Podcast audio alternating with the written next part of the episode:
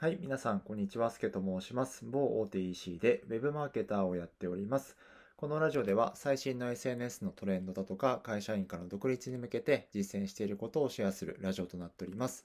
この放送は、池早無料メルマガの提供でお送りします。はい、今回は1円稼げている時点ですごい3つの理由についてお話をしたいと思います。4月が閉まって目標を達成する人もいれば達成できなかった人もいると思います。え、ちなみに自分はですね、目標5万円に対して結果5万3000円でした。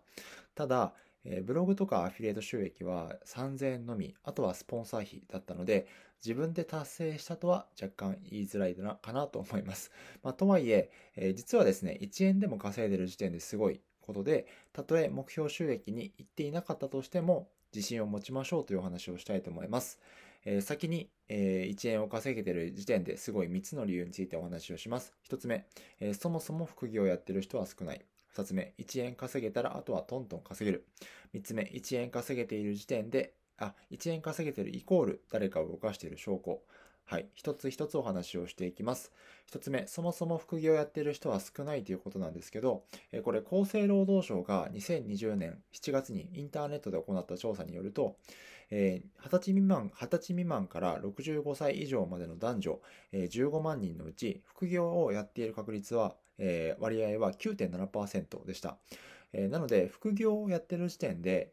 すでに希少価値が高い人材と言えるんですよね。副業をやっている人の中では確かに1円という稼ぎは少ないかもしれないですが、世間一般的に見ればなかなか貴重な体験をしているので、どうか自信を持ってくださいというお話です。はい。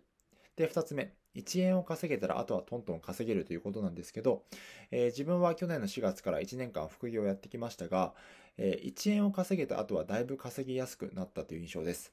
えー、自分は1円を稼ぐまでにですね、毎日ブログを書いて約半年かかったんですけど、えー、1円稼いだ後に1000円、5000円、1万円と稼いでいくのは、それほど時間がかかりませんでした。なので、すでに1円を稼げている時点で、これからどんどん稼ぎやすくなるので、どうかこのまま続けていってください。はい。で、最後、えー、1円稼げているイコール誰かを動かしている証拠ということなんですけど、例えば、アフィリエイトであればですよ、皆さんのコンテンツを見て、リンクを踏んで、商品やサービスを誰かが買っているわけですよね。早い話、1円稼げている時点で、皆さんが誰かの背中を押せているということなんです。これ、実はすごいことだと思いませんかね。もちろん、リンクを踏んだ結果、違う商品をその人は買ってるかもしれません。ただ、少なくとも皆さんのコンテンツを見て、興味が湧いて、その商品やサービスを買おうという、した、買おうとしたということです。会ったこともない人を皆さんが作ったコンテンツで動かすことができた。そう思うだけで、次も誰かのためになるブログとか音声を発信しようと思いませんかね？っていうお話でした。なので、えー、今日はですね、1円を稼げている時点ですごい3つの理由をお話をしました。えー、目標に行かなかったとしても、確実に未来の自分につながっていることなので、お互いコツコツ頑張っていきましょう。最後、3つおはおさらい、お払いじゃないですね。おさらいしますね。えー、3つ言います。1、え、そもそも副業やっている人は少ない。2つ目、1円稼げたらあとはトントン稼げる。3つ目、1円稼げているイコール誰かを動かしている証拠ということでお話をさせていただきました。はい。で、えー、今日の合わせて聞きたいなんですけども、えー、まだ1円発生できてないという方にですね、えー、自分が初めて1円を稼ぐためにした3つのことというお話をしているので、概要欄にリンクを貼っておきますので、そちらもぜひ聞いてみてください。ということで、えー、今日もコツコツ淡々と頑張っていきましょう。すけでした。